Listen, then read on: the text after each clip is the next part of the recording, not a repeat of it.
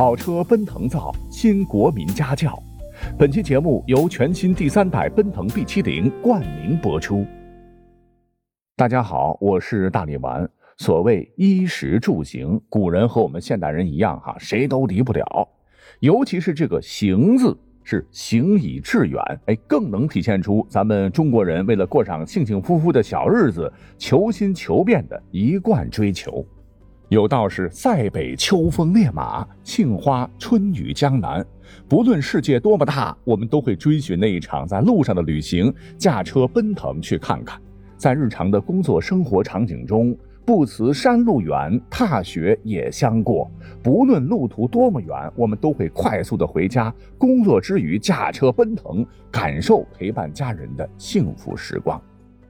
可以这么说，我们现代人的出行交通已经是非常的方便快捷，大大缩短了时空距离，是想去哪儿就去哪儿。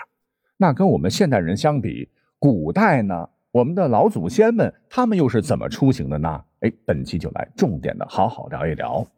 像是我们都很熟悉的《西游记》啊，孙悟空咚咚咚咚咚咚一个跟头，十万八千里，而他的师傅唐僧没有法力。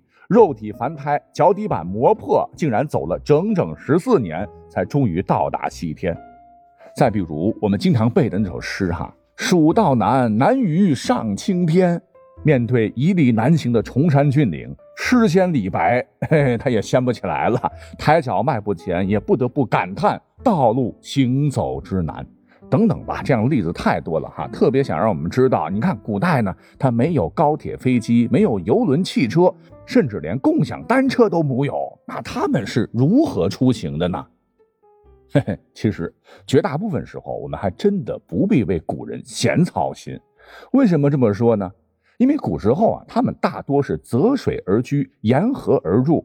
随着火和石斧、石凿的发明，古人很早就创造出了最早的水上交通工具——独木舟，用来捕鱼和渡河。后来。《诗经》曾有一篇西周的名篇被收录，唤作《庖有苦业》。这里边曾提到说：“庖有苦业，即有深涉。”这个“涉”就是远涉重洋的“涉”。这句诗翻译过来就是：“葫芦瓜有苦味叶，济水边有深渡口。”同样的，古书《鹤冠子》里也说：“中流失舟，一户千里。”就是说。在江河中翻了船，一个葫芦也有千金的价值。两段文字连一块儿，哎，可见我们古人老早就通过把木头并起来，作为一个叫做浮或筏的渡河工具，往返于各个渡口。等到了秦汉的时候，咱们聪明的中国人靠着改良的舟船，人员货物与南海诸国是频频接触。甚至呢，还将咱们的瓷器、丝绸品通过行舟经东西海道卖到外邦，不但创造了外汇，还让国人远涉重洋，增长了异域见闻。那为了更加方便快捷，古人持续不断的创新，又造出了又快又稳又舒适的轻舟，乘坐其上，四处饱览祖国大好河山。说起来还真有点像，你看我身边的朋友们驾着全新的第三代奔腾 B 七零来一次想走就走的撒花旅行，是一样一样的感觉。两岸猿声啼不住，轻舟已过万重山，好惬意的说。另外呢，如果你是读过“朝辞白帝彩云间，千里江陵一日还”，就更能体验到古人们当年是如何乘风破浪哈，然后坐在扁舟之上。水花激荡中，与连绵起伏的河畔山势顺流而下，一泻千里。这 speed 真乃神速也。不过呢，啊，由于咱们国家的大江大河，呃，由于地球自转的原因，多为东西走向，从北往南，咱多走水路，省时省力。可是如果要从南往北走，一骑红尘妃子笑，无人知是荔枝来。比起走水路，你还真得骑马，显得更快捷些。当然了，选择也是极多的，骑牛、骑驴、骑骡子，或者乘着轿子、坐着车子也是极好的。这里边的车呢，一般都是马车、牛车、骡车什么的哈。其实马车的历史也是由来已久了。你看，咱们现在平时出行需要走的道路都被称作什么呀？马路，对吧？啊，一个城市越发达，那它的道路就修得越宽阔、越平坦。可是你有没有想过哈，为什么现在的路上啊都是车嘛，连个马毛都没有？这样的路怎么会被称作马路呢？答案其实真跟历史有密切关联哈，因为马路在古代就是专指可以供马驰行的大道。你像《左传》昭公二十年就明文记载说：“楚师子申欲攻于马路之渠，遂从。”这是“马路”一词最早的记录，距今已经有几千年的历史了。换言之，在先秦之前，古人们就驾驭着他们的宝马良驹，四处奔腾驰骋了，在马路上噔噔噔噔噔噔噔噔。由此呢，也创造出了驾车、驾驶车辆一词，到现在我们还在使用当中。那咱们驾驶车的话，现在都需要驾驶执照吗？你以为古代不需要吗？根据《周礼》铭文记载说，当年的子弟入学要学六艺，分别是礼、乐、射、御、书、数。御就是其中一门技术啊，就是驾车的功夫。如果你通不过考试，当不了司机，在周朝，哎呀，问题严重了，不光被当时的社会所淘汰，连官公务员你都当不了了。而且为了取得驾照，哈。就是驾驭马车的执照要求，当时非常的非常的高哈，难度直逼现在的驾照考试。为此，我也找到了很多古代如何考驾照的一些资料啊，各位可以感受一下。要想拿到驾照当个司机，到底难不难？古代的交通部门规定哈，想驾车的考生开车时要讲究鸣和鸾，鸣和鸾就是装在车上不同部位的铃铛。驾车时，他们得想的和谐，不能乱响啊，要叮当叮当，不能当当当当当。说实话，跟咱们现在什么时候摁、怎么摁汽车喇叭有点相像。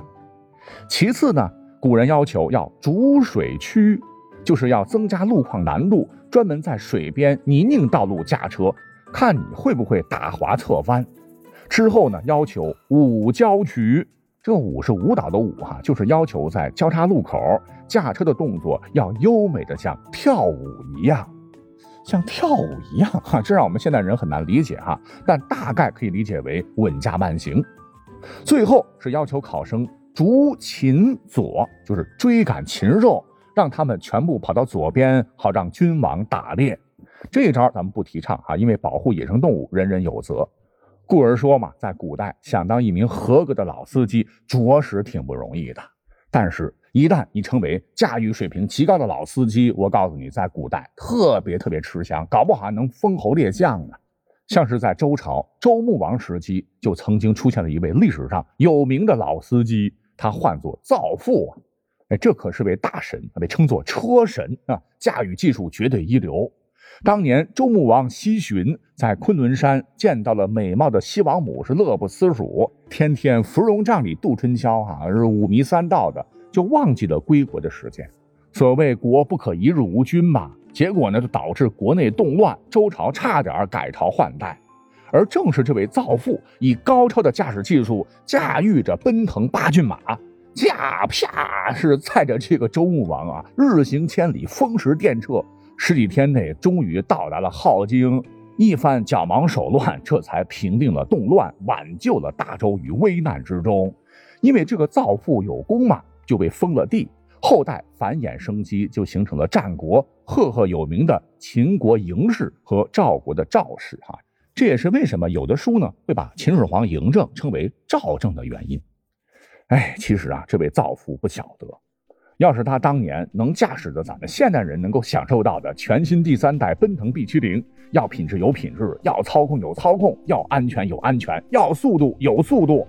与其说让周穆王一路上担惊受怕、风餐露宿、旅途劳顿、灰头土脸、屁滚尿流的勉强赶回京师，那咱的 1.5T 的发动机最大功率124千瓦，最高车速每小时两百多公里，油耗低还不用老吃草。那几千多公里，那还不呲溜的一下就到了呀？